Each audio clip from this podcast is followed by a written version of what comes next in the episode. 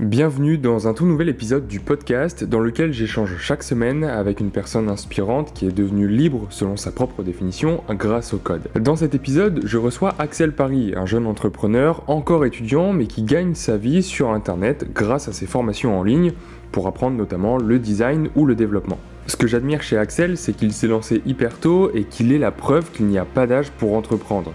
Du coup, dans cet épisode, il va nous expliquer comment créer son auto-entreprise quand on a moins de 18 ans, mais on parlera aussi et surtout de productivité ou encore des doutes auxquels on peut faire face quand on crée son entreprise. Donc si cet épisode vous plaît, n'hésitez pas à nous le faire savoir en donnant votre avis sur la plateforme que vous utilisez et en attendant, moi je vous laisse apprécier mon échange avec Axel.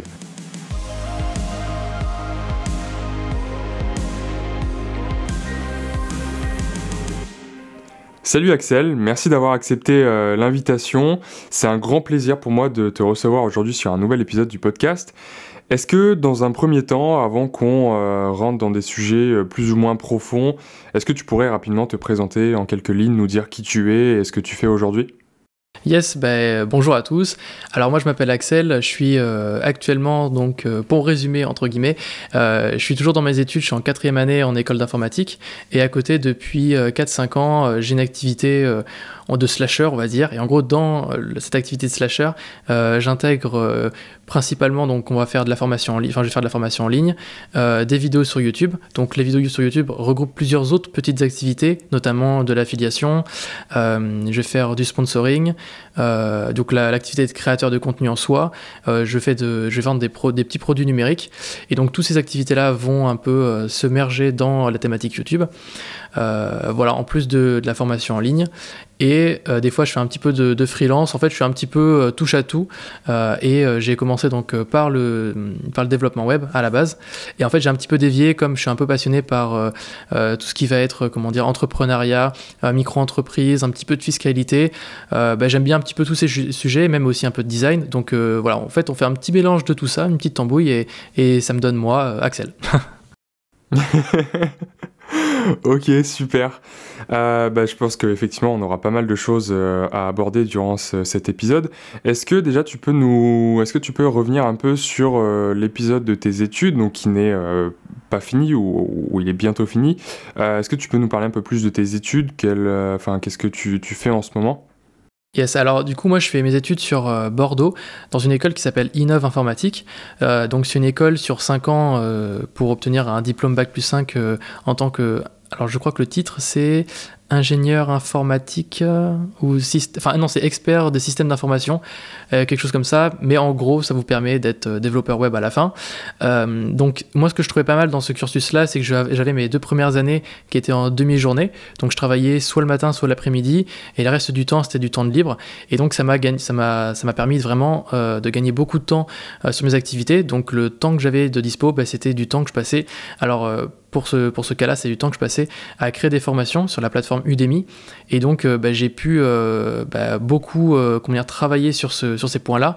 J'ai eu la chance de travailler beaucoup sur ces points-là, alors, alors que je savais que si j'étais en, si j'avais été en école, comment dire, en école prépa ou des trucs comme ça, avec du coup un temps euh, complet, euh, bah, j'aurais jamais eu le temps de faire autant de choses que j'ai pu faire euh, dans mon activité d'entrepreneur.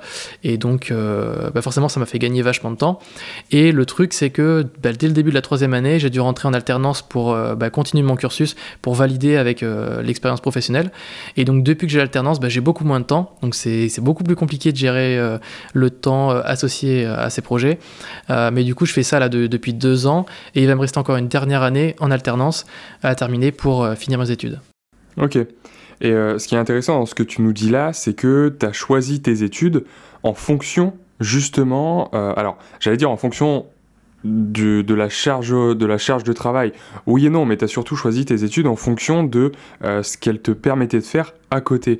À quel moment t'es venu ce déclic, on va dire, de créer une entreprise? À quel moment, donc je crois que tu as commencé par les formations euh, en ligne, hein, c'est vraiment là euh, que tu as, enfin on, va dire que c'est ta première expérience dans, dans, le monde de l'entrepreneuriat.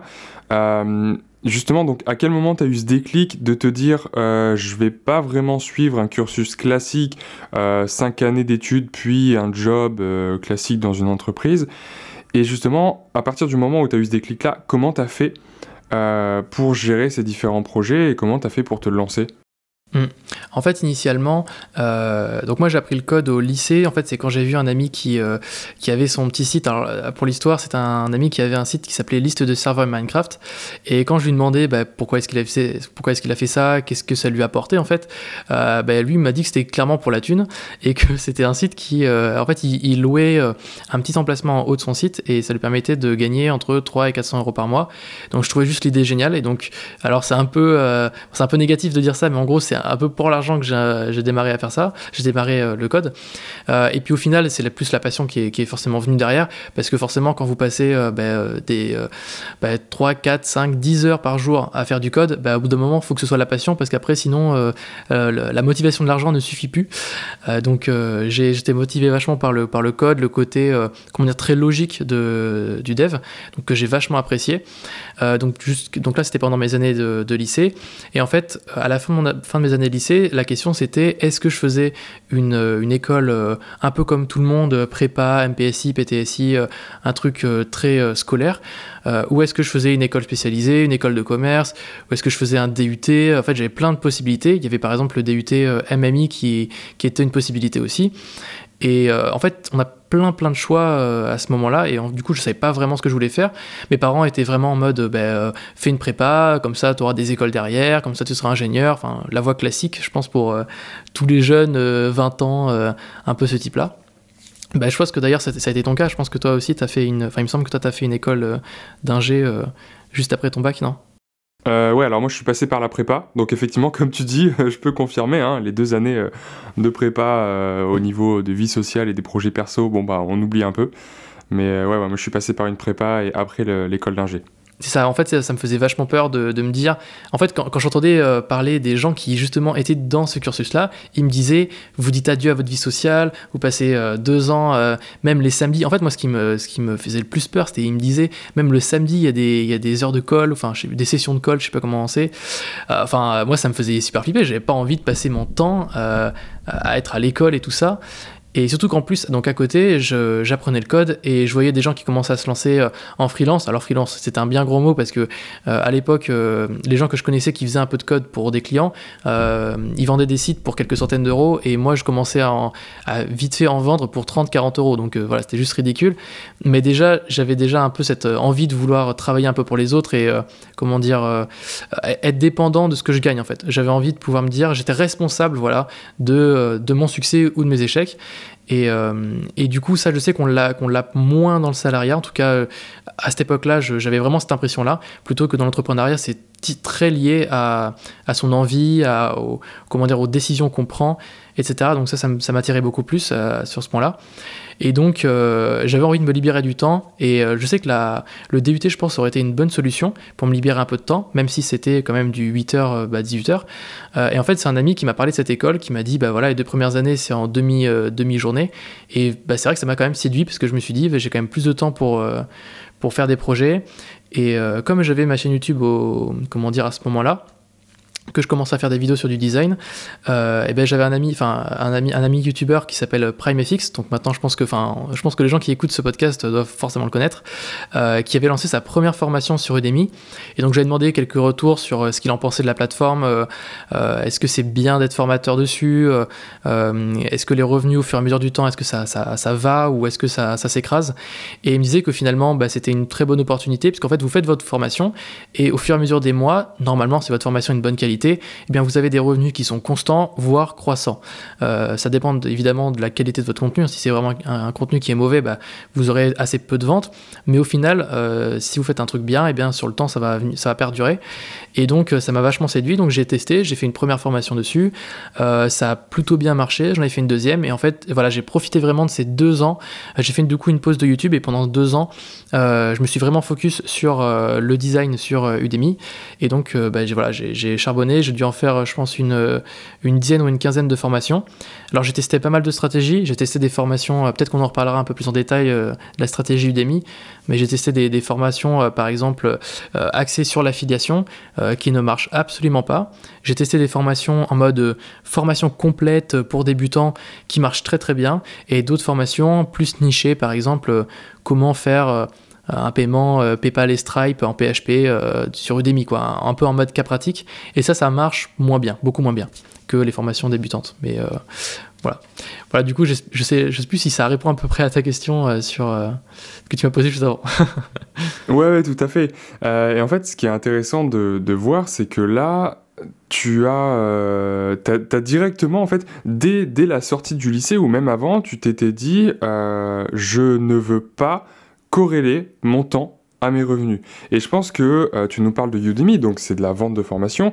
je pense que quand tu t'es lancé, tu avais déjà cette optique de te dire, je vais créer quelque chose une fois et je vais générer des revenus passifs entre guillemets. Alors pour moi passif c'est pas gagner de l'argent sans rien faire, c'est le fait de gagner de l'argent euh, de manière décorrélée par rapport au temps qu'on passe à travailler. Et est donc, est-ce que pour toi, euh, c'était vraiment euh, quelque chose que tu avais en tête ou au contraire, tu t'es lancé là-dedans et après tu t'es dit, ah bah tiens, je me rends compte que je peux générer des revenus entre guillemets passifs. Est-ce que tu l'as fait pour les revenus passifs ou est-ce qu'au contraire, tu t'es dit, ça, ça a l'air intéressant et ensuite tu t'es rendu compte du pouvoir que ça pouvait apporter? Je pense qu'à l'initial, euh, j'avais pas encore cette vision euh, très entrepreneuriale, donc forcément j'avais pas cette vision de euh, ce que c'était qu'un passif, un actif. je parle de, la vision globale, même justement ce que c'était par exemple un revenu passif et un revenu où justement on liait son temps avec l'argent.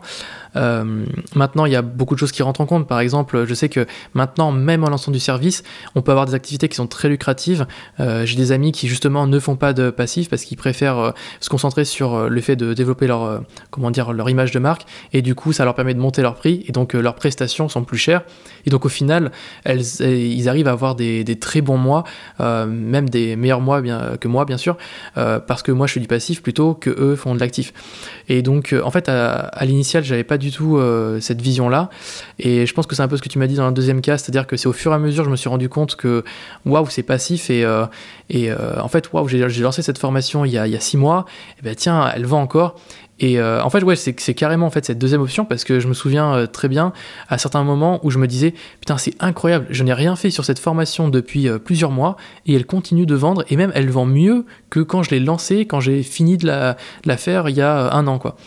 Et euh, je sais que c'est un sentiment qui est quand même très bizarre parce que à la fois on est quand même très content de se dire waouh ça marche et tout, et en fait ça vous permet, enfin ça, ça, ça, casse un truc dans la tête en se disant euh, l'argent il est, il est compliqué à gagner ou alors euh, il est, il est lié au mérite, alors que c'est pas du tout le cas. L'argent n'est pas lié au mérite, il n'est pas lié au travail que vous fournissez, il est lié à, je pense, à l'impact que vous avez proportionnel, euh, proportionnellement. C'est très compliqué à comment dire expliquer, mais c'est vrai que c'est un sentiment très spécial. En fait, euh, ma relation avec l'argent euh, s'est vraiment construite avec mon aventure entrepreneuriale, et je sais que si j'avais pas été entrepreneur de base, j'aurais une relation totalement différente avec l'argent. je pense que j'aurais une relation beaucoup plus émotionnelle. Là actuellement, en fait, je peux vous donner un exemple. Hein, si par exemple, je fais un mois, imaginons à, à 2000 euros, et je fais un autre mois à 5000 euros, et ben en fait dans ma tête juste me dire bon ben c'est cool j'ai fait un mois à 5000 euros. Mais ce sera rien de, de, plus que ça en fait. Alors que par exemple quelqu'un qui sera salarié euh, qui va euh, avoir une prime de 3000 euros euh, lui ça va être vraiment la fête ça va être incroyable. Il va se dire waouh je, vais partir en vacances et tout.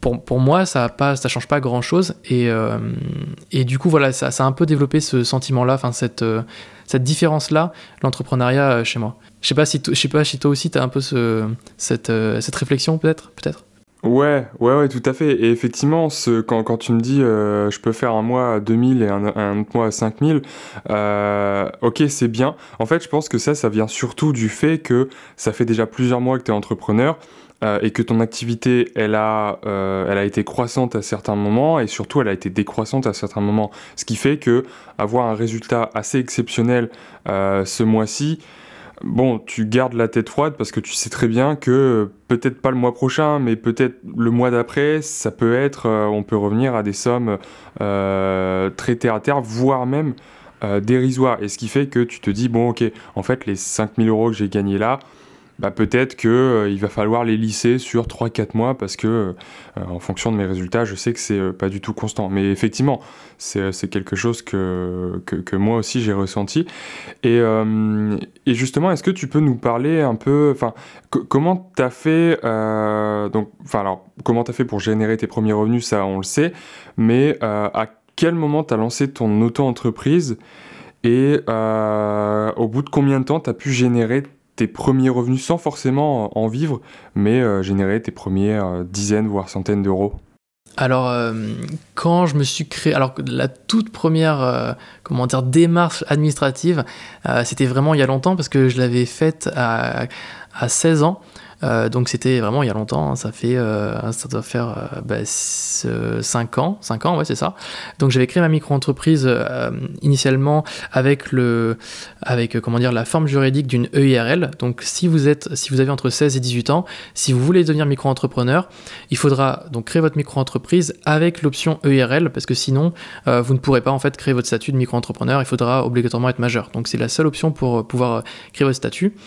et donc du coup j'avais fait ça initialement et en fait, ce qui, alors, ce qui est très bizarre, c'est qu'il y a une, une, comment dire, une, une astuce, enfin, une, pas une astuce, un, bénéfice fiscal, enfin, je sais plus comment on appelle ça, euh, l'aide fiscale euh, de l'ACRE, euh, qu'on peut avoir quand, on a entre 18 et 25 ans. Et comme moi j'étais trop jeune, et ben en fait j'avais pas cette aide euh, à 16 ans. Et ben du coup, voilà, donc j'ai fait pendant deux ans de, de mini-activité, donc j'ai pas gagné grand chose, puisqu'en fait c'était vraiment le lancement, j'ai testé pas mal, pas mal de choses. Et en fait quand j'ai eu 18 ans, ben, j'ai radié ma micro-entreprise, donc en fait je l'ai arrêtée et je l'ai refaite en demandant l'ACRE. Et du coup pendant trois ans, ben, j'ai bénéficié de l'ACRE à ce moment-là. Donc là du coup j'étais très content parce que c'était encore la période où on avait euh, trois ans d'ACRE à 25, 50 et 75%. Euh, donc c'était très, progressif, donc là c'était vraiment cool. Et donc pour répondre à ta question sur euh, comment est-ce que j'ai fait mes, mes, premiers sous, alors mes tout premiers sous sur Internet, euh, ça a été, je crois que ça a été les revenus YouTube euh, mais vraiment il y a longtemps, donc c'est quand j'ai lancé ma chaîne, et peut-être que les, premiers paiements YouTube c'était euh, de l'ordre de 3 à 4 dollars, donc c'était vraiment ridicule. Et après, euh, c'est devenu un peu progressivement avec les prestations de services. Donc là, j'avais vendu quelques sites web à, je sais, plus c'était combien, 50 ou 60 euros. donc c'était c'était l'ancienne époque où, je codais moi-même en HTML, CSS les, les, sites web, donc je n'utilisais même pas de framework, c'était vraiment from scratch. Donc autant vous dire la qualité euh, du, euh, code à maintenir derrière, c'est juste impossible. Euh, mais c'était quand même très très sympa à faire. Et donc du coup, voilà, je commençais un peu à monter en gamme à ce niveau-là, jusqu'à faire une prestation de site pour, quelqu'un à qui j'avais vendu 500 euros. Donc pour moi, c'est les, les premiers 500 euros que j'ai vendus à quelqu'un. Donc là, c'était, ça représentait à peu près un mois de travail.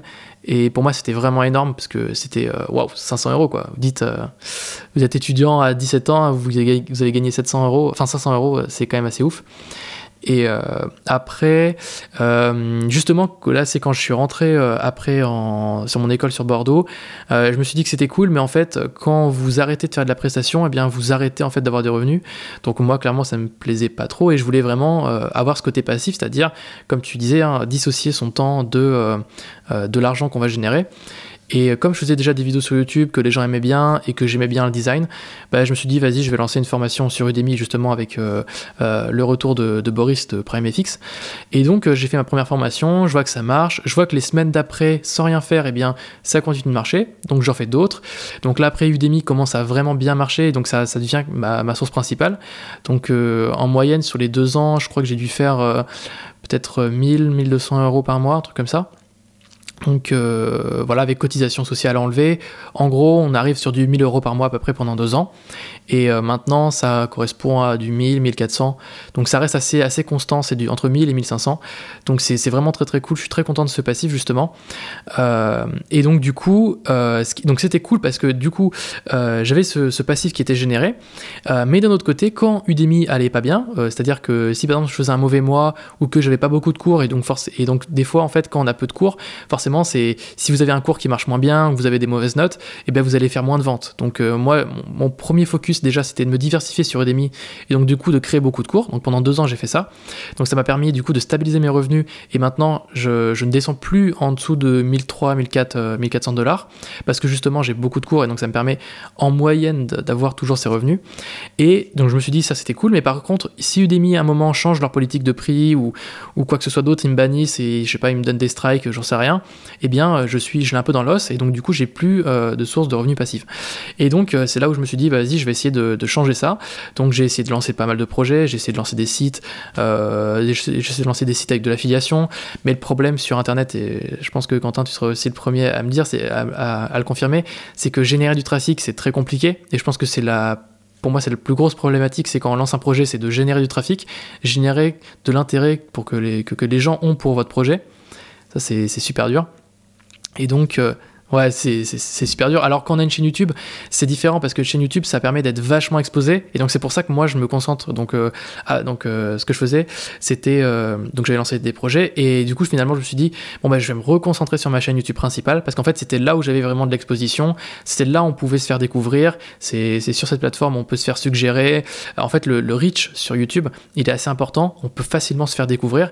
Et moi, j'étais assez facilement découvrable entre guillemets par par les mots clés, par le moteur de recherche.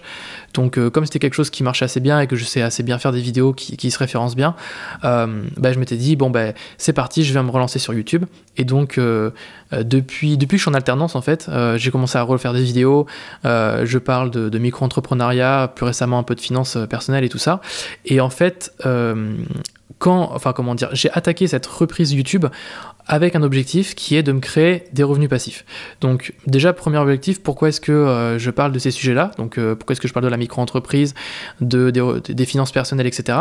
Déjà parce que c'est un sujet qui euh, marche bien sur YouTube et qui est bien rémunérateur. Donc déjà en termes de YouTube, enfin YouTube Money, on va dire, les revenus publicitaires, on va avoir des annonceurs qui vont payer plus cher parce que souvent c'est des gens qui vont vouloir vendre des, des cours en dropshipping, des trucs comme ça, donc ils peuvent se permettre de dépenser plus cher la publicité que pour Perse qui veulent vendre des couches à 2,50€. Et euh, donc déjà rien que ça, ça vous permet d'augmenter votre RPM, votre revenu pour 1000 vues. Et donc moi j'ai un RPM euh, entre, je crois c'est 10 ou 11 euros, alors que la plupart des youtubeurs, euh, c'est je crois de l'ordre de 3-4 euros quand on est un youtubeur on va dire divertissement. Je sais pas si tu as ton chiffre en tête toi Quentin, de, RPM Ouais, c'est ça. Moi, je crois que c'est. Euh, moi, il me semble qu'il est un peu plus important, effectivement, que la moyenne. Je crois qu'on est à 6 ou 7, voire un peu 8 de temps en temps sur certaines vidéos. Mais effectivement, euh, un RPM de 10, euh, c'est quand même assez extraordinaire. Ouais. ouais, bah en fait, justement, toi, tu as la chance aussi d'avoir une, chaîne qui parle d'entrepreneuriat et donc les sujets euh, entrepreneuriat, business, où tu parles des fois un petit peu d'argent. Le développement web commence aussi à, bien monter niveau RPM. Bah, c'est des sujets qui commencent à bien, bien marcher et donc aussi, bah, ça augmente ses, revenus. Alors que si vous parlez de produits de beauté, bon, bah là, vous n'allez pas avoir un gros CPM, enfin RPM, ça c'est sûr. Et donc, ça, c'était le premier objectif, c'était de trouver déjà un sujet. Déjà, la première, première chose, bien sûr, il faut que ce soit un sujet où j'ai des choses à raconter et qui me passionnent, et ensuite euh, qui soit bien rémunérateur. Et ensuite, euh, derrière, bah, c'est comment est-ce que je peux monétiser euh, eh bien, ce, canal-là. Donc c'est par, plusieurs biais. le premier que j'ai voulu explorer, mais en fait c'était un peu par hasard, puisque j'avais fait un tweet en disant je prépare une vidéo sur la micro-entreprise, qui, est-ce que vous avez des conseils ou est-ce que vous avez envie que je parle d'un sujet en particulier? Et Shine, donc la, banque, banque en ligne, qui m'a contacté en me disant bah, est-ce que tu aimerais faire une vidéo sponsorisée avec nous? Et du coup, moi j'étais déjà client chez eux, donc c'était avec grand plaisir. Et donc j'ai mis un lien affilié dans ma vidéo. Et euh, cette vidéo a très bien marché, l'affiliation a très bien marché. Et aujourd'hui, c'est une affiliation qui me rapporte entre 500 euh, et 800 euros par mois. Donc c'est quand même très très euh, correct, juste avec quasiment une seule vidéo. Et euh, du coup, bah, je me suis dit, waouh, l'affiliation, c'est vraiment un truc de ouf. Donc j'ai voulu refaire de l'affiliation, donc je l'ai refait avec d'autres programmes, notamment Freebie qui permet euh, de faire euh, de la comptabilité quand on est micro-entrepreneur. Et après, je vais avoir d'autres petits programmes d'affiliation. Et après, j'ai voulu explorer encore d'autres choses. Donc j'ai exploré aussi les vidéos sponsorisées. Peut-être qu'on aura l'occasion un peu plus tard d'en parler dans, la, dans le, podcast. donc c'est-à-dire que là, je prends un forfait fixe pour parler de la, la marque dans la vidéo. Et l'avantage, c'est que du coup, j'aime bien un peu ce, côté prendre un forfait fixe parce que au moins, c'est un peu, ça rejoint l'expression, euh, j'ai plus le terme, mais je crois que c'est euh, vaut mieux vaut mieux un que deux, tu l'auras. Je crois que c'est ça. Euh, un tien, ah ouais, c'est ça. C'est un tien vaut mieux que deux, tu l'auras. Est-ce que tu connaissais cette expression? Euh, ça me dit quelque chose, mais oui, oui, effectivement, je, vois, je comprends l'expression. ouais. ouais, donc pour, ceux qui, qui comprennent pas trop, en gros, ça veut dire euh, il vaut mieux avoir quelque chose peut-être un peu moins gros et au moins tu es sûr de l'avoir que euh, peut-être c'est un projet qui va marcher dans le temps, mais il va rien se passer. Et ça, c'est un peu le cas avec tous les gens qui veulent s'associer pour faire des, des startups, des trucs comme ça. Si vous êtes développeur et quelqu'un vous dit, ouais, j'ai une super idée de projet, on fait 50-50 bah, je vous dis, euh, calmez-vous, euh, parce que euh, si le projet il est, il est naze ou que le, le, projet marche pas ou que la personne du coup se démotive, tout ça, vous, vous aurez travaillé pour rien. Et du coup, souvent, bah, c'est quand même beaucoup plus intéressant en tant que développeur que le porteur de projet bah, vous paye vous en tant que développeur parce que vous, votre temps de, travail, forcément, il, il, est, il a une valeur. Quoi. Il est, vous avez besoin de, vivre aussi, donc il faut que vous soyez payé. Et moi, je pense que c'est quand même mieux quand vous lancez un, projet avec quelqu'un d'être payé à l'heure. Alors forcément, si c'est un projet entrepreneurial entre, potes, ben, vous pouvez pas vous, payer chacun. Mais si c'est quelqu'un que vous connaissez pas et qui veut vous recruter et qui vous dit ouais, tu auras des parts dans la boîte, moi je vous recommande pas trop de, faire ça et plutôt vous faire payer en prestation. À la limite, faire un mix entre les deux, faire prestation et euh, euh, départ. Mais euh, vous faites pas, passez pas trois mois à développer un produit où il y aura que vous et un, et un mec qui aura juste eu l'idée, parce que c'est sûr, c'est quasiment jouer à l'échec. En tout cas, moi, c'est ma vision que j'ai sur, sur, le, sur, le projet. Je sais pas si toi, t'es un peu pareil, je pense aussi. C'est vrai que moi aussi, côté YouTube, effectivement, moi aussi j'ai cette vision, cette vision des, revenus passifs et c'est vrai que euh, c'est toujours assez difficile de, de gérer entre les partenariats one-shot et euh, les partenariats d'affiliation parce que comme tu le dis, les partenariats d'affiliation, euh, c'est quelque chose qu'on met en place qui demande quand même pas mal de temps, pas mal d'investissement parce que ça se, on en fait la promotion une fois, deux fois, trois fois. En général, une fois, c'est pas suffisant euh, parce que voilà, en fonction de, la vidéo qui marche, peut-être qu'on va en parler dans une vidéo et que cette première vidéo ne va pas marcher. Et euh, donc voilà, c'est vrai que moi aussi, j'essaye toujours de gérer euh, entre le fait quand même d'avoir un, minimum de revenus grâce à YouTube et une stratégie sur, long terme, sur le long terme. Et justement, toi, donc, tu as lancé tes premières formations, en même temps, tu avais la chaîne YouTube qui commençait à bien marcher, on voit que tu as également des, des, partenariats d'affiliation. Euh, donc on sent que ça commence à bien marcher, mais je suppose que ça n'a pas été toujours tout beau, tout rose. Euh, et effectivement, on a tendance à ne pas trop en parler parce que, bah, je, alors parce que je, ne sais pas pourquoi, ça dépend des, personnes, mais euh, par exemple, des profils entrepreneurs, c'est vrai qu'on a souvent tendance à mettre en valeur nos réussites parce qu'on se concentre là-dessus. Et les échecs, bon, bah, on apprend de nos échecs et puis après on va de l'avant. Mais est-ce que euh, enfin, je te pose la question, mais je pense que la réponse est oui. Est-ce que tu as eu des moments de doute où tu t'es dit, là, par exemple, mes formations n'ont plus trop marché, euh, qu'est-ce que je vais faire? Mes revenus passifs, là, a priori, je, ne peux pas vraiment jouer dessus parce que c'est quelque chose, c'est un peu un arbre que tu as planté. Et, euh, comment tu as réagi quand tu as senti que cet arbre commençait à ne plus trop grandir, voire même que, que tu as vu quelques feuilles faner Ouais, en, fait, euh, euh, déjà pour répondre à ce que tu me disais sur euh, est-ce que, est que je doute, bah clairement je doute en fait tout le temps, en fait c'est tous les jours. Et c'est limite à toutes les heures parce que en fait j'ai toujours plein de problématiques et qu'on voit pas forcément sur la surface parce que forcément je vais pas trop en parler, mais c'est vrai qu'il y a tout le temps des doutes sur moi ce qui me pose le plus problème c'est la cohérence, tu vois j'ai besoin d'avoir un truc propre, clean, cohérent et mon esprit est fait comme ça. Et pourtant les projets que je fais dans le concret bah, c'est beaucoup moins cohérent. Euh, ce que je veux dire par là, c'est que par exemple sur ma chaîne YouTube, bah, vous allez voir que mes miniatures YouTube, eh bien, elles n'ont pas de cohérence par exemple. Ou alors que euh, la structure de mes vidéos va être euh, à chaque fois différente. Peut-être que des fois je vais dire salut à tous, des fois, des fois je vais vous voyer, des fois je vais tutoyer. Et en fait, alors ça c'est vraiment des détails, hein, mais pour moi c'est un manque de cohérence. Et moi ça, me fusille parce que j'ai vraiment envie de faire un truc propre et que les gens se disent waouh, ce mec est pro. et j'arrive pas à le faire, tout simplement parce qu'à chaque fois j'ai envie de refaire un truc bien, des fois j'ai envie de tester des trucs. Euh, et, du coup, c'est pour moi, ça, c'est un doute, euh, enfin, c'est une problématique, qui est très actuelle. Donc, euh, j'ai pas encore de solution à ça. Hein, ça, c'est une grosse problématique. après, concernant l'arbre justement que, j'ai planté sur les revenus passifs, moi, j'ai la chance quand même d'avoir fait en sorte de, faire toujours des choix qui me permettent comment dire, bah, de, d'ajouter toujours une branche et que la plupart des branches que j'ai, dans mon arbre eh ben, ne soient jamais fragilisées, en tout cas très peu fragilisées. Je prends l'exemple par exemple du Demi, où je sais en fait que par exemple sur le mois de novembre, je vais avoir des très bons mois, que les mois de, de janvier, février, tout ça, ça va être des mois un peu moins bien. Donc ça je le sais, je sais que ce sera un peu moins bien. Donc moi je les considère pas comme étant des branches qui, qui s'affaiblissent parce que c'est, juste un constat, c'est juste que le mois de novembre c'est Black Friday Cyber Monday, donc il y a des grosses promotions. Donc je sais que les mois d'après, bah, je vais gagner un petit peu moins. Je me dis que c'est pas très grave. Pour moi c'est pas une anomalie, tu vois. Euh, par contre, il y a des fois où justement il y a des, anomalies ou des fois j'avais un programme d'affiliation qui marchait bien et du coup il marche moins bien. Euh, franchement, c'est arrivé très peu parce que euh, j'ai pas beaucoup de programmes d'affiliation et en vrai, ce qui marche le, bah, le mieux pour moi, c'est euh, donc le programme d'affiliation Shine.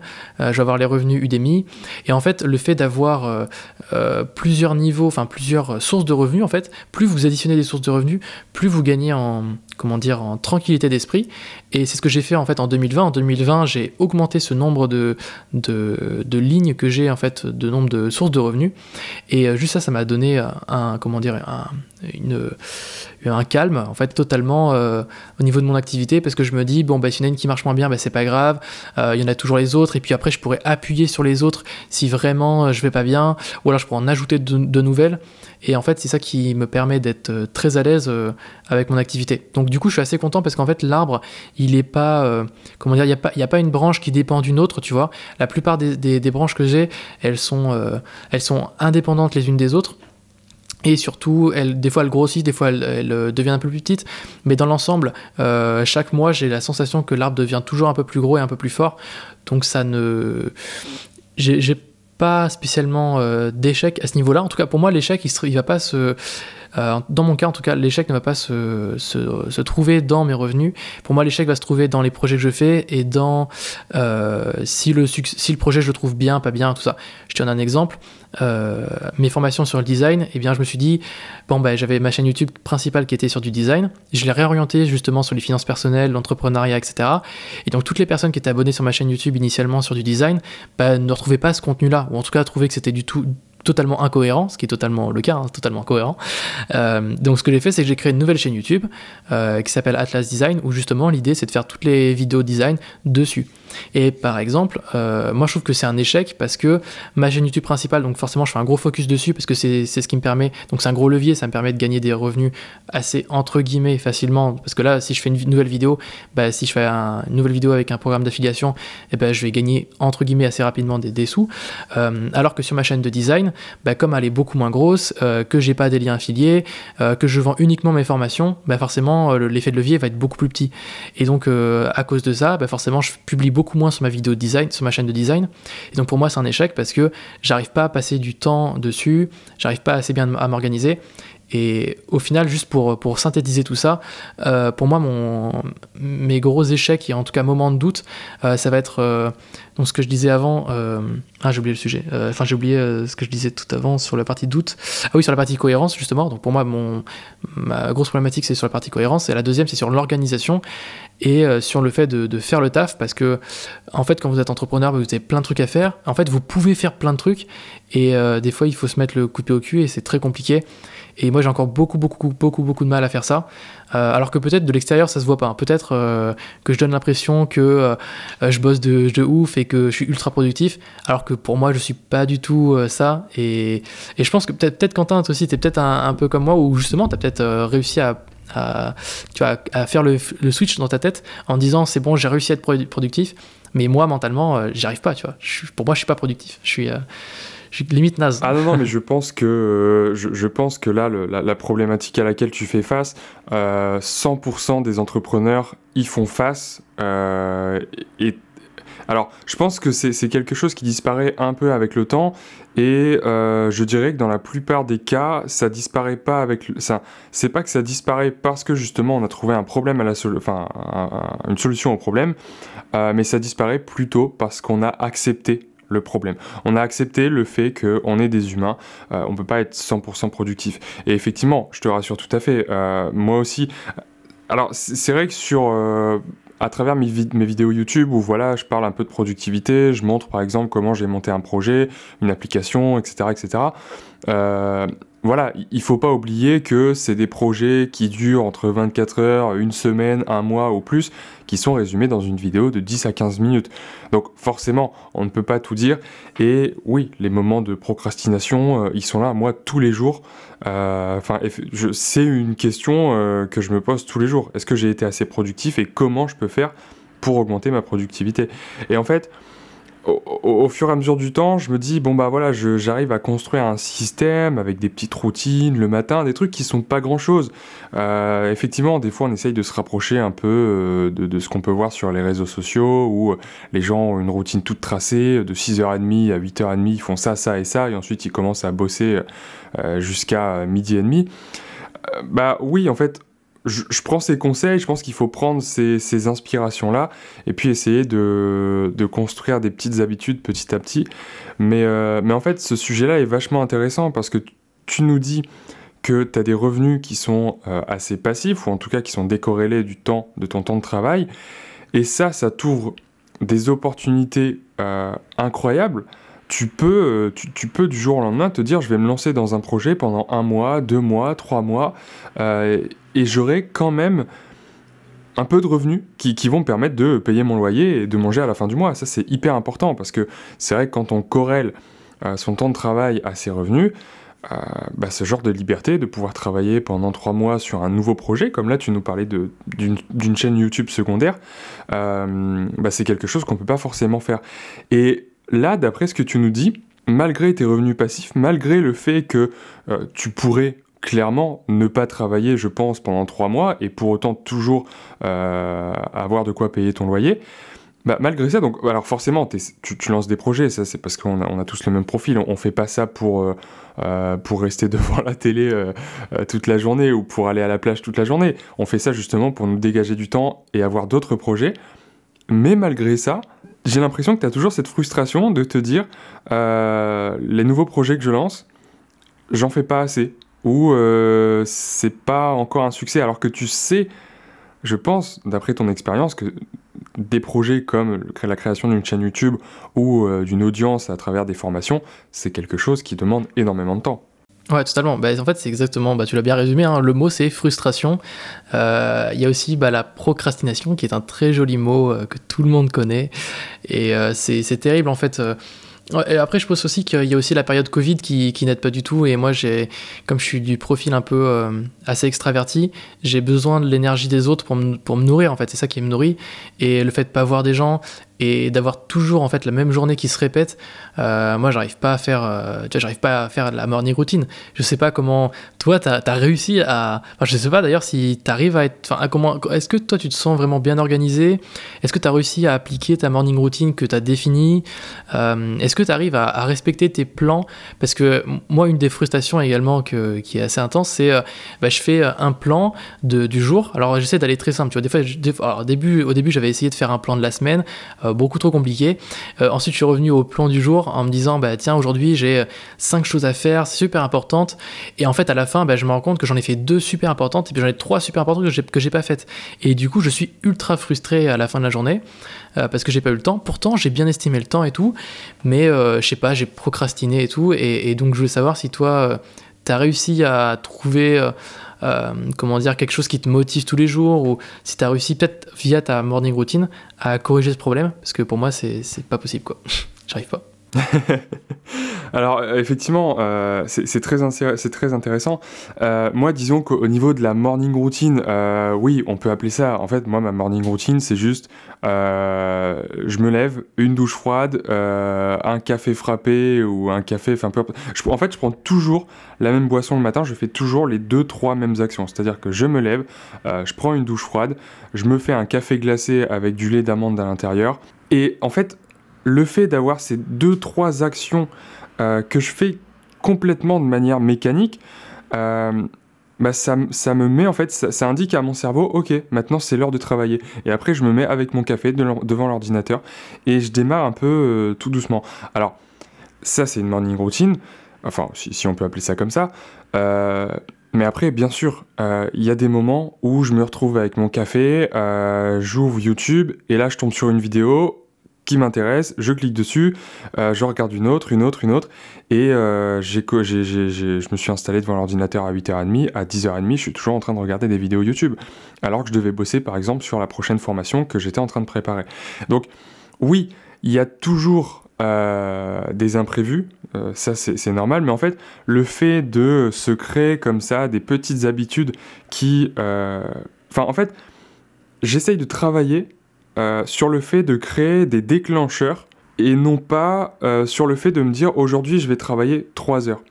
Parce que si je me dis tous les matins euh, je vais me prendre un café avec du lait d'amande et du sirop d'érable, c'est un truc qui, qui me plaît rien que d'y penser, là j'ai envie d'en prendre un. Et le fait en fait d'associer ça, ce petit moment de plaisir, je sais pas si on peut parler de récompense parce que là du coup c'est un peu l'inverse, c'est quelque chose que je me donne avant même d'avoir accompli quelque chose, d'avoir travaillé, mais c'est un message en fait qui dit à mon cerveau, ok, euh, ce moment-là, c'est agréable. Et en fait, je pense à euh, quelque chose que euh, un YouTuber qui s'appelle Ali Abdal, qui, qui, est assez connu, je pense que pas mal de gens qui s'intéressent à la productivité, en tout cas qui consomment du contenu anglophone là-dessus, le connaissent. lui, il dit souvent effectivement que le problème dans la procrastination, c'est quand on essaye de faire quelque chose qui a des résultats intéressants sur le long terme, mais qui provoque une douleur à court terme. La musculation, euh, c'est difficile à court terme et, on obtient des résultats à long terme. Euh, créer une formation, c'est pareil. Créer une entreprise, c'est pareil. Il y a énormément de domaines. en fait, tout ce qui est bénéfique pour nous, que ce soit du sport, du travail, dans tous les domaines, euh, enfin ouais, dans, dans quasiment tous ces domaines-là, les bénéfices, on les obtient sur le long terme.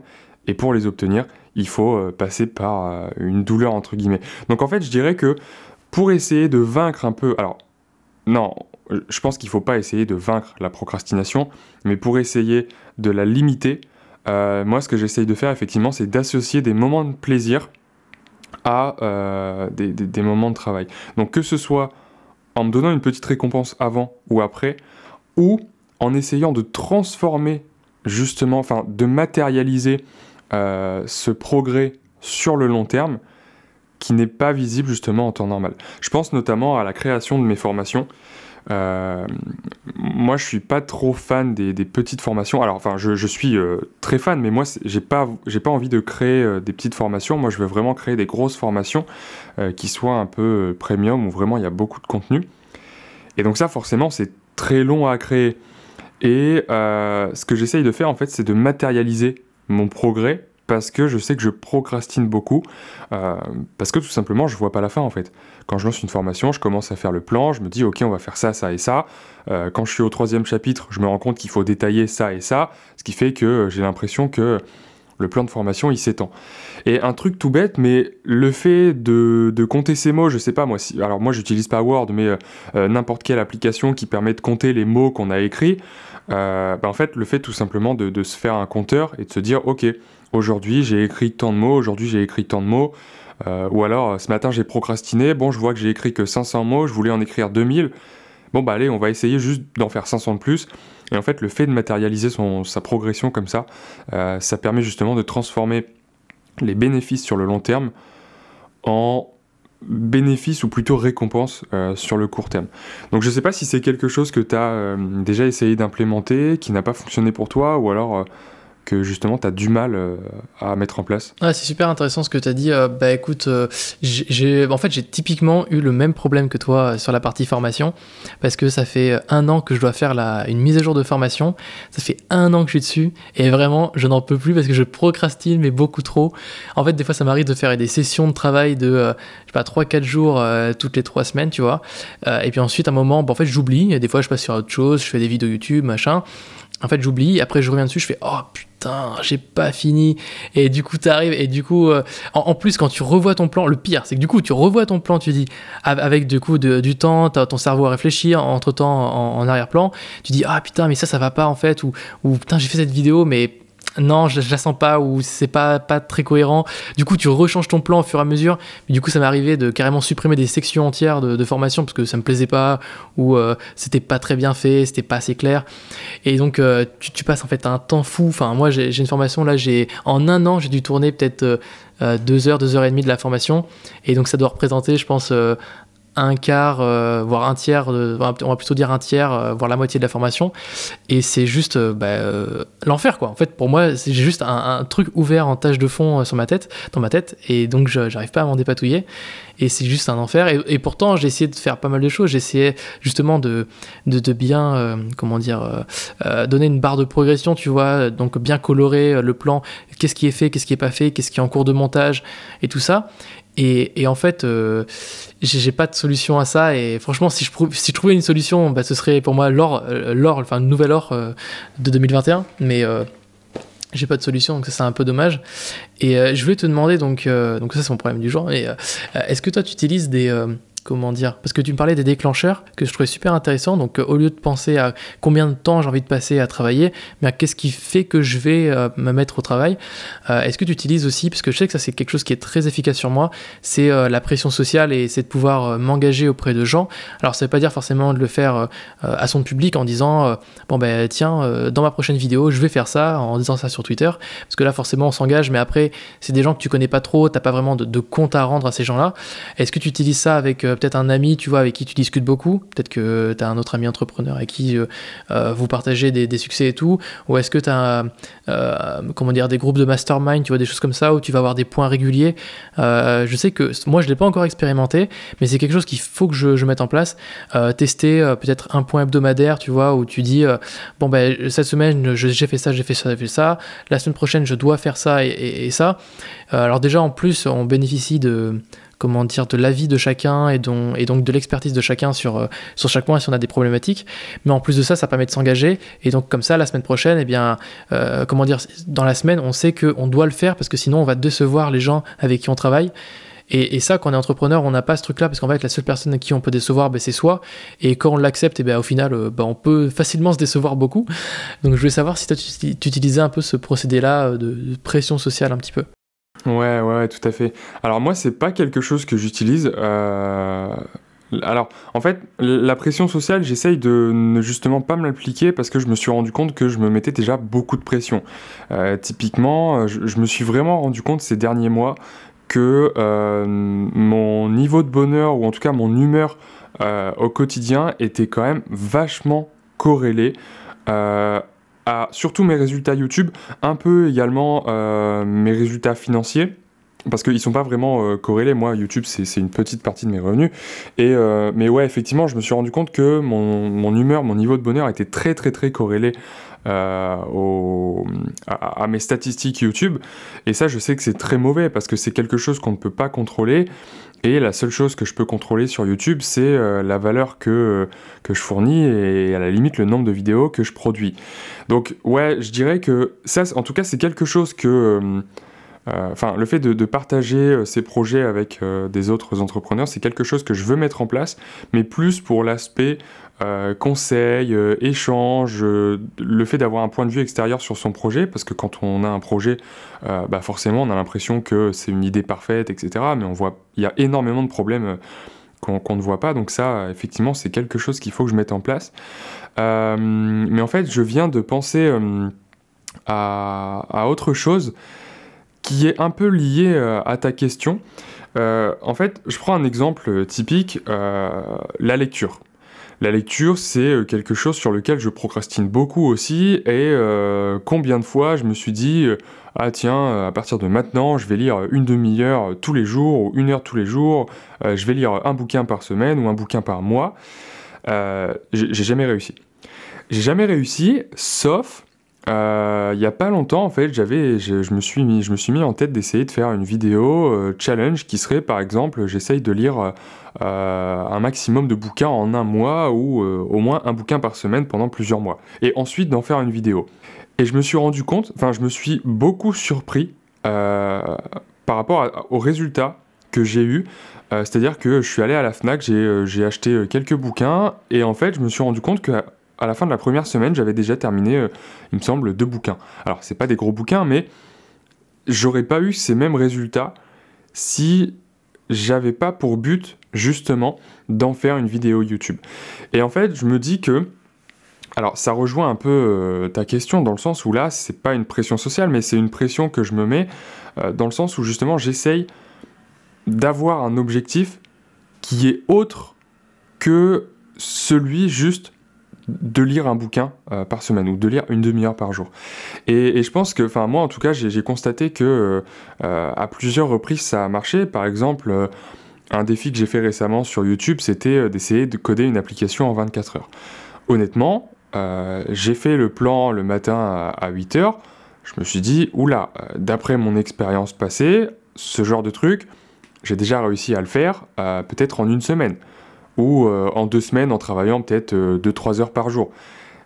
Mais en tout cas, ça fait un total de plus de 24 heures. Et là, je me suis dit, j'ai cette deadline-là, il faut que, euh, au bout de ces 24 heures-là, j'ai terminé. Et encore une fois, à la fin de ce challenge, je suis pas arrivé à la, je, suis pas arrivé à faire tout ce que j'avais prévu de faire, mais je me suis surpris de ce que j'ai réussi à faire en, en, un temps imparti. Et en fait, le, le, fait comme ça, alors je sais, je saurais pas. Euh, ouais, comment le résumer ça pour que ça devienne. En fait, tu te dis qu'il y a un ouais, objectif plus grand derrière. C'est ça. Il y, a, il y, a un objectif plus grand. Alors, plus grand, je sais pas, mais en tout cas, il y a un autre objectif. Euh, et en fait, le fait d'être obsédé par cet objectif-là, ça va, euh, ça va justement te, te, forcer à travailler sur le deuxième objectif. Parce qu'a priori, si, si, on procrastine sur un, sur, euh, sur un premier objectif, c'est que justement, euh, on a cette douleur à court terme et qu'on n'arrive pas à avoir euh, la, vision des progrès à long terme. Et en plus de ça, c'est quelque chose qui n'est pas agréable. Enfin, en tout cas, il y a plus agréable, c'est-à-dire qu'on procrastine jamais à regarder Netflix ou à scroller sur Instagram. C'est des choses sur lesquelles on ne procrastine jamais parce que ça procure de la dopamine de manière instantanée.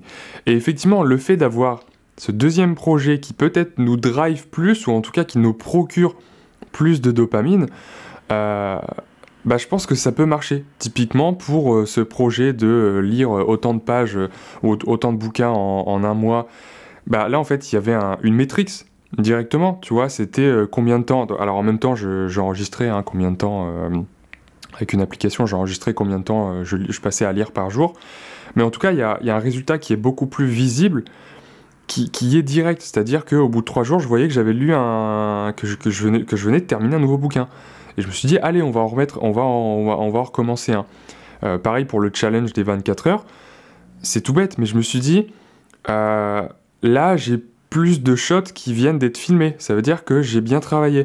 Alors que si au contraire j'avais passé autant de temps euh, à coder, mais sans filmer à côté, bah, j'aurais peut-être moins eu cette métrique qui serait, euh, qui était euh, le nombre d'heures de vidéos que j'avais filmé en même temps, tu vois.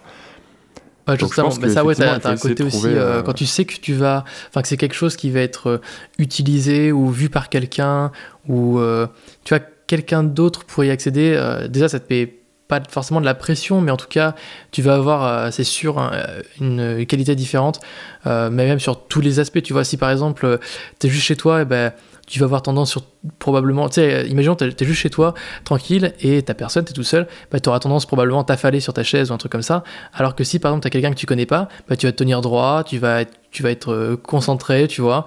Euh, c'est des trucs cons, tu vois, mais j'ai un peu l'impression que justement, alors je mettrais pas ça dans la catégorie pression sociale parce que au final, quand on le fait, on ressent pas vraiment de pression, tu vois. Ça devient naturel parce que bah, c'est juste être. Euh, euh, comment dire, avoir une bonne tenue ou juste être actif mentalement.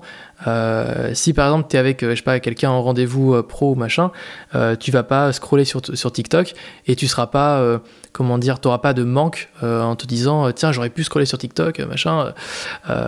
et j'ai un peu cette sensation là que, que quand c'est un peu vu par quelqu'un ou que c'est un peu ouais ce côté on va dire pression sociale tu vois. Euh, ça peut être lié à, en fait l'engagement. Je trouve que le s'engager à faire quelque chose ça crée là pour le coup ça crée de la pression sociale. Mais si tu sais que tu vas être vu ou regardé ou que euh, ouais c'est ton activité ou ton travail va être consulté euh, je pense pas que ce soit aussi fort que ça. Mais ça quand même ça procure justement cette, cette aide qui permet d'être assez enfin beaucoup plus proactif je pense Ouais, tout à fait. Et ouais, non, mais ça, je suis clairement d'accord. Et ouais, je pense qu'on peut appeler ça euh, de la pression sociale. Après, euh, en fait, il faut soit justement aller la chercher en bossant avec des amis, des collègues, en allant dans des espaces de coworking. Euh, voilà, enfin moi je me rappelle entre les deux confinements, une journée où je me suis, euh, je, suis allé dans un espace de coworking. Euh, je suis arrivé le matin, j'avais payé 25 euros pour la journée. C'était 25 euros entre l'ouverture à 9h et à 18h le midi, j'ai pas pris de pause, je suis sorti à 18h. Parce que voilà, je me suis dit, ok, j'ai cette espèce d'engagement où j'engage mes 25 euros, je vais essayer de les rentabiliser au maximum. Et en même temps, euh, je suis là au milieu de personnes qui sont en train chacun de bosser sur leur business. On n'a même pas parlé. J'ai même pas. Euh, le, seul mot que j'ai échangé euh, de la journée, c'était à la barista pour, pour lui demander un café. Mais effectivement, ça engage. On se met dans un environnement qui, bah, ajoute un peu de pression sociale, effectivement, en tout cas qui euh, nous procure euh, une sensation différente quand on réussit à faire ce qu'on avait prévu de faire. Donc après, voilà, c'est soit on va la chercher de l'extérieur, soit on se met cette pression à l'intérieur en se mettant, en, se, proposant des défis, en mesurant euh, notre travail, etc. Euh, etc. Et alors du coup, euh, je me posais aussi une petite question. je voulais savoir ce que tu en pensais, toi. tu vois, je, réfléchissais à peut-être déléguer une partie de mes tâches à un stagiaire. Alors, c'est un, un, rapport dans le sens productivité, où souvent, je vais faire des tâches qui vont être assez, pas réparbatives, mais qui vont être très facilement automatisables, en tout cas, qui sont systématisables. C'est-à-dire que une fois que je documente euh, mon process. Donc par exemple, si je dis... Euh, euh, enfin, si j'explique dans un document comment est-ce que moi j'écris un titre de vidéo YouTube, bah, quelqu'un, bon franchement, enfin un peu, un peu n'importe qui, hein, vraiment, en lisant ce document, pourrait, pourrait savoir comment écrire un, titre de vidéo YouTube. Ou par exemple, il pourrait faire, je pourrais faire la même chose pour une miniature. J'explique comment je fais une miniature. Bah, lui pourrait créer une miniature, je pense sans trop de difficultés. Et je pense que pour une grosse partie de, mon travail, euh, il y a pas mal de choses que je pourrais justement systématiser. Et donc je me disais pourquoi pas recruter un stagiaire? Et je voulais savoir si toi tu avais déjà eu l'idée et si tu avais déjà testé et savoir euh, bah, si tu avais un, retour dessus ou, pas quoi. Alors moi, euh, recruter un stagiaire ou en tout cas bosser, enfin déléguer et bosser avec quelqu'un, c'est quelque chose que j'ai pas vraiment fait. Euh, alors disons que j'ai eu une ou deux expériences, voilà, où par exemple j'embauchais un, freelance pour un logo, un design, euh, mais jamais vraiment sur le moyen long terme, ou en tout cas, euh, j'ai jamais embauché quelqu'un pour faire plus d'une tâche. c'est quelque chose auquel je pense pas forcément, dans le sens où c'est vrai que la plupart de mon travail, c'est c'est un aspect, enfin voilà, il y a cet aspect créatif qui me plaît. Voilà, effectivement. Euh, faire le montage, ça me plaît. Ça pourrait être complètement délégué, mais pour l'instant, ça me plaît. C'est vrai qu'à certains moments, je me dis, ah, j'ai quand même passé beaucoup de temps sur ce montage, j'aurais pu peut-être faire autre chose. Donc, je pense que ça va bientôt venir, mais euh, c'est vrai que pour l'instant, c'est quelque chose que j'ai pas encore expérimenté. Mais par contre, je pense que ça peut être très intéressant. Euh, d'une part, parce que automatiser ou en tout cas déléguer des choses qui sont systématisables, euh, comme tu le dis, euh, après les avoir documentées, c'est quelque chose qui peut être très bénéfique parce que on va justement gagner du temps. Mais en plus de ça, euh, en plus du fait de gagner du temps sur les choses que la personne avec qui on travaille va faire, c'est quelque chose que nous on n'aura pas à faire. Mais en plus de ça, je pense que ça, on revient un peu sur cette idée de pression sociale dans le sens où à partir du moment où on travaille avec quelqu'un, parce que bon voilà, quelqu'un qui travaille pour nous, bah, il travaille avant tout avec nous, donc on travaille également avec lui, euh, bah, ça va justement nous obliger à être plus productif parce que peut-être que je vais avoir justement des documents à lui fournir, peut-être que je vais devoir euh, bosser en même temps sur quelque chose alors que lui est en train de bosser sur autre chose. Mais du coup, en fait, enfin, c'est un peu une espèce de, de enfin, euh, je sais pas comment on appelle ça, mais de euh, euh, de concours bienveillant. Ouais, je, vois ce que tu veux dire. Bah après cette collaboration, en effet, c'est c'est en fait le mot pression sociale est, je pense, trop négatif. Enfin, il est trop connoté négatif. Et il faudrait trouver un mot qui dit ça te met au travail, mais sans que ce soit négatif, tu vois. Bah, en gros, je pense que ce serait ce cadre-là où ce serait, ça te permet d'être actif, mais mais comment dire, euh, de la bonne manière, quoi. Ouais, c'est ça. En fait, c'est utiliser euh, les, les faiblesses psychologiques qui est, on va pas se le cacher, hein, notre, plus grande faiblesse, je pense que c'est la comparaison. On se compare tous aux autres, et c'est bien pour ça que les réseaux sociaux euh, bah, nous mangent autant de temps. On se compare tout le temps aux autres. Bah, en fait, justement, c'est utiliser euh, ce, problème qu'on a en nous, cette faiblesse, justement, à bon escient.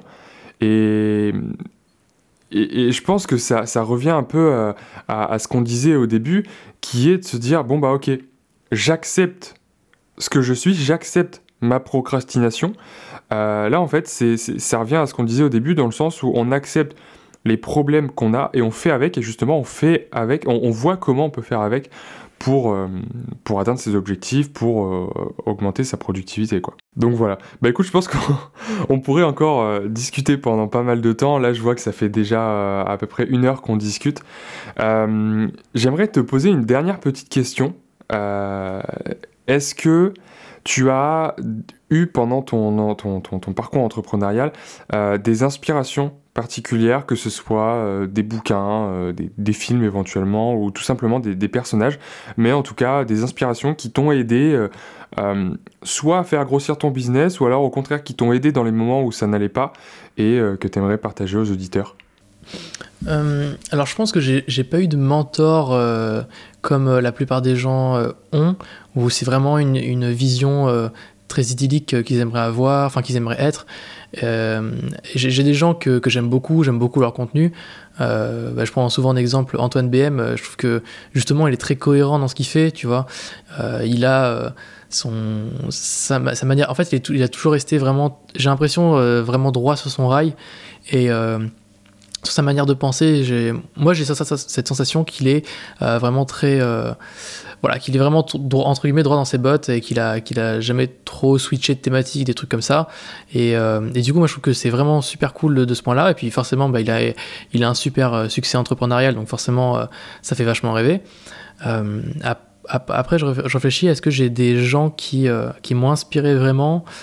Je pense pas, je pense que c'est un mix d'un peu de tout. Euh, euh, je sais que je suis très fan de, l'acteur américain The Rock parce que c'est quelqu'un qui, euh, qui est justement, le mec est parti de zéro et puis il a monté quasiment. Enfin, c'est vraiment, c'est plus qu'un truc de ouf, c'est un empire le truc.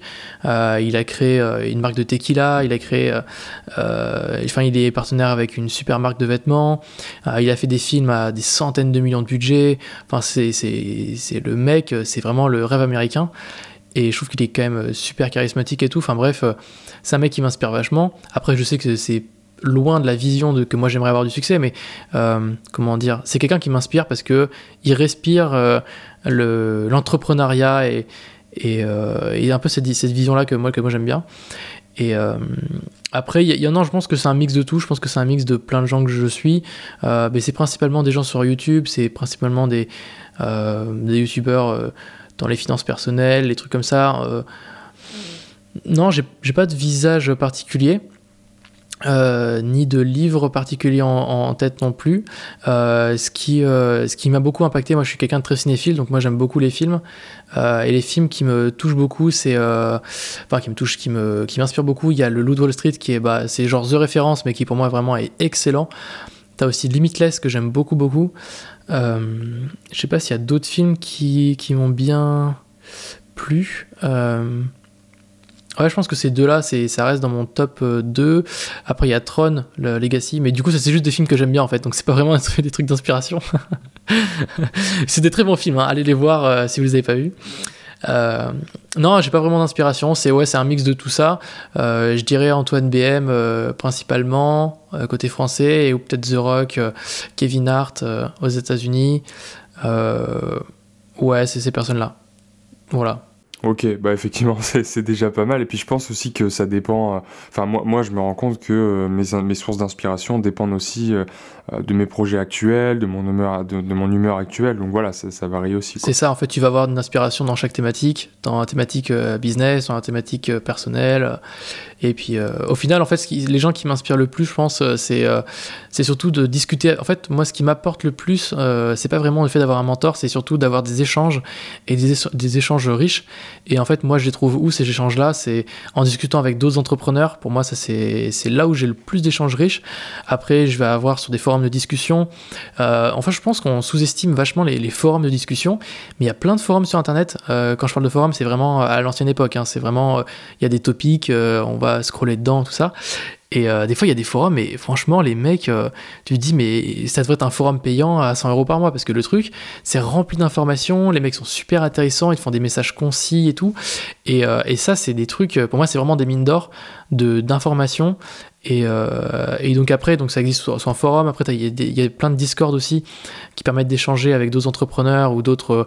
Ça peut être sur d'autres thématiques. Ça peut être des investisseurs immobiliers, ça peut être des développeurs. Euh, je pense que pour plein de développeurs, par exemple, les Discord du type euh, Discord de Graphic Art ou euh, enfin voilà ce, type-là, c'est vraiment très très intéressant. Même le Discord, le forum de Graphic Art, je pense qu'il est très enrichissant pour les personnes qui le visitent. Et pour moi, c'est là où je vais tirer la plus grosse valeur euh, de, euh, des, relations que je vais avoir, contrairement plutôt au, mentor, ou parce que le mentor, en fait, je vais pas avoir d'échange. Donc, euh, moi, je pense que le plus, comment dire, le plus valuable, c'est quand tu vas avoir un échange, qu'il va y avoir un, euh, alors le mieux c'est un, un, débat, mais enfin, enfin le, débat c'est un peu une confrontation d'idées, alors que l'échange c'est plus euh, qu'est-ce qui est le mieux, on va poser des questions, on va trouver des réponses, et je trouve que c'est plus ça qui m'intéresse. Donc moi c'est plus euh, où est-ce que, est que je peux trouver des échanges intéressants. Ouais, tout à fait. Ok, top.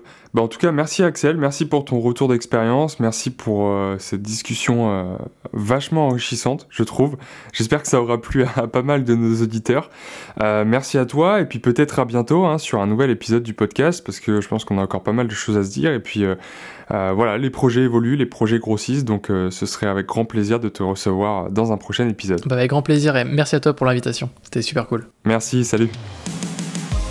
Si cet épisode vous a plu, n'hésitez pas à nous donner votre avis avec une note et un commentaire, ou même à partager l'épisode sur vos réseaux sociaux ou à votre entourage qui pourrait être intéressé. Ça nous aide énormément à nous faire connaître et à partager ces retours d'expérience à davantage de monde. En tout cas, merci pour votre écoute, et moi je vous dis à la semaine prochaine.